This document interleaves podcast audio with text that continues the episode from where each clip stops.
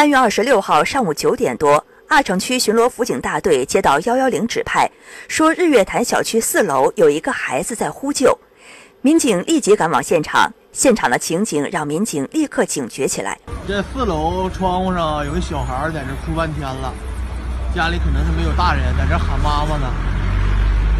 虽然是四楼，但由于楼下是门市房，此处四楼的高度足有七八层楼那么高，而且孩子的身子已经探在外面，还在使劲的往外伸。当时这个小女孩身体在窗台和那个平台之间，就是有点往出探。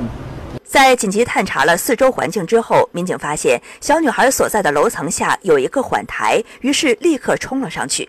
宝贝儿咋了？你家没有人啊，宝贝儿？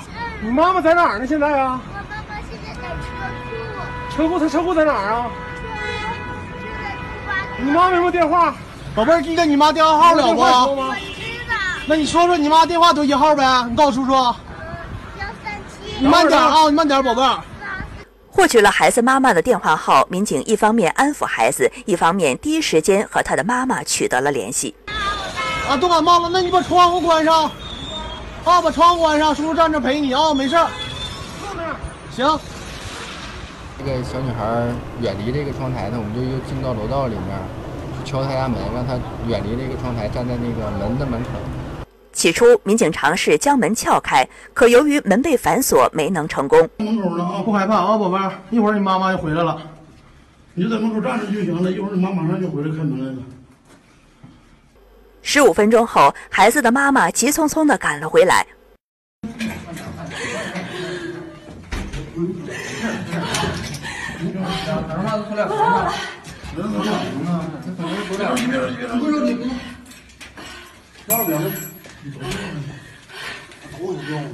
孩子往后点对对对，没事没事。咋回事啊？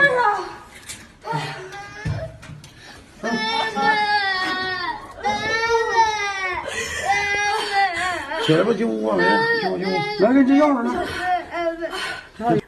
原来，这位孩子妈妈独自一人抚养女儿。事发当天，出门前女儿正在睡觉，妈妈就没有叫醒孩子。当孩子醒来后找不到妈妈，就踩着板凳爬到窗台上求救，幸好被好心人发现并及时报警。在大家的共同努力下，终于化险为夷。零距离记者报道。